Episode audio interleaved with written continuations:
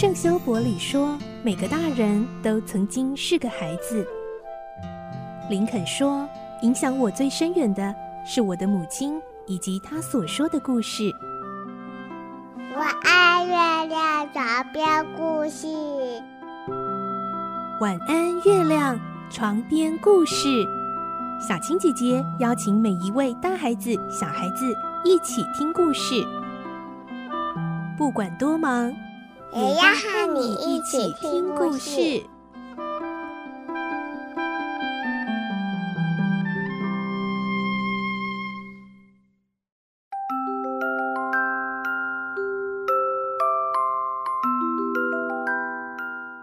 晚安，欢迎你和我们一起听故事。我是小青姐姐，我们继续来听小公主的故事。今天是四十七集喽。我们会听到，对加里斯福特先生来说，这段日子除了和兰达斯一起策划阁楼的奇迹之外，他最挂心的还是他所要寻找的女孩到底能不能找到。等待多日，卡麦克先生终于回来了，而女孩的下落到底找到了吗？来听今天的故事，《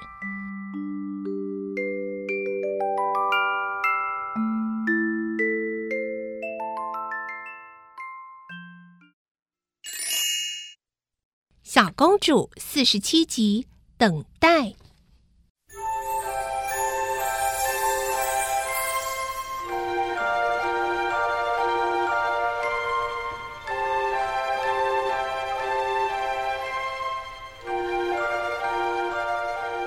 第二天下午，隔壁印度绅士的房子里来了三个小客人，他们全都是大家庭的孩子，大姐、二姐和小弟。孩子们接到绅士的邀请，前来陪伴和安慰这位病人。几天来，印度绅士非常焦虑，现在他更心急的等候一个消息，因为今天是大家庭的男主人从莫斯科回到伦敦的日子。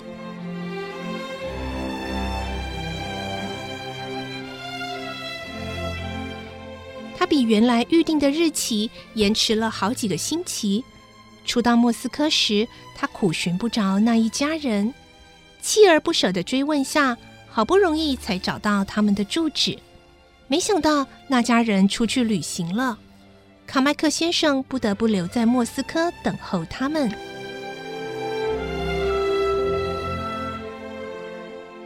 现在，加里斯福特先生和以往一样。静静的坐在摇椅上，两个女孩坐在他旁边的地毯上，只有小男孩绕着地毯上的一张老虎皮忘形的跳着叫着。小弟，你太吵了！大姐阻止他说：“噪音对病人不好，大家听了都要烦死了。”伯伯，你说是不是？加里斯福特先生微笑着，用手轻轻的拍拍他的肩膀，说：“没关系，你们玩吧，这样反而能让我暂时忘掉心事。”伯伯，对不起，我马上就安静下来。小弟懂事的道了歉，接着又小声的说：“姐姐，我们都要像那老鼠那样吗？”“对啊。”老鼠不会发出你这么大的声音。会啊，呃，我是说一只老鼠不会。不过如果一千只老鼠一起跑出来，就会有这么大的声音啊。五万只老鼠一起出来，也不会像你这么吵。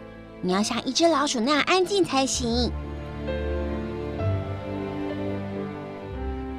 加里斯福特先生听了他们的对话，笑着说。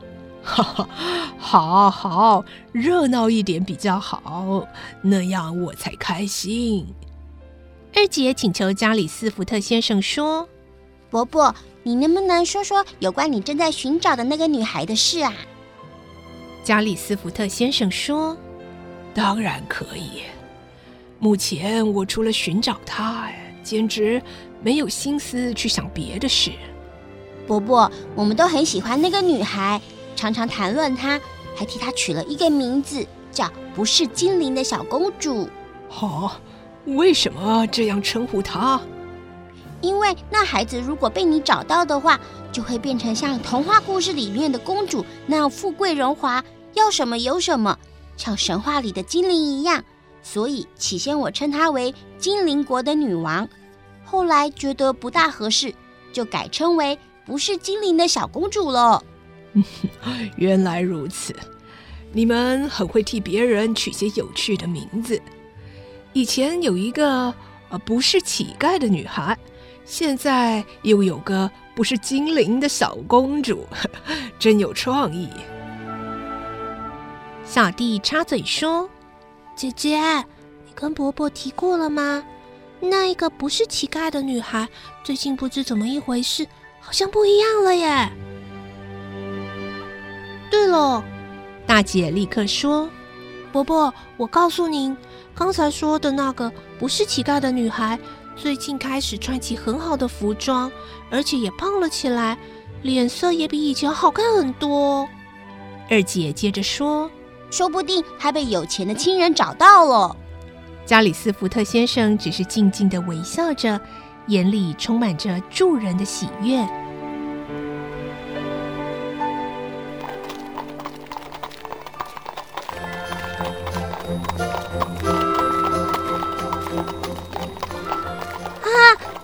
车声，哼！小男孩跳了起来，在门口停下来了。孩子们争着跑到窗口去看。大姐说：“是爸爸，伯伯，是爸爸回来了。”加里斯福特先生不觉挺起身子，想站起来，又觉得昏眩，赶紧再坐回椅子上。一会儿，门口传来他正在焦急等候的大家庭男主人的声音：“现在不行，等爸爸和伯伯讲完话后再来。你们不要吵，先乖乖到那边和兰达斯玩。”随着孩子们离去的声音，门打开了。加里斯福特先生急切的张望。着会看到一个陌生的孩子跟在后面，可是卡麦克先生却单独进来，而且脸上显出失望的神色。怎么？加里斯福特先生迫不及待的问：“俄国人收养的那个孩子，是不是我们要找的呢？”卡麦克先生似乎在躲避加里斯福特先生的视线，抱歉的说。那个孩子比库尔上尉的女儿小了好几岁，名字叫艾美丽·卡尔。我见过那个孩子，也和他谈过话。他的家人也说明了收养的过程，确定他不是库尔上尉的千金。加里斯福特先生垂下头，久久说不出话。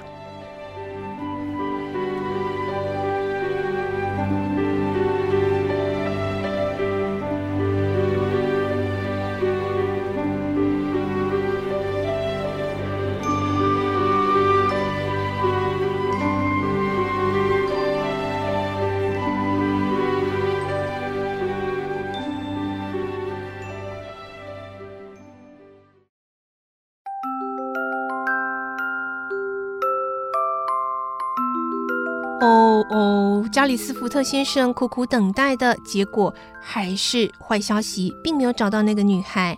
但是呢，在明天我们接着要听的故事，就为莎拉的命运带来了转变，也为加里斯福特的等待带来了一丝希望哦。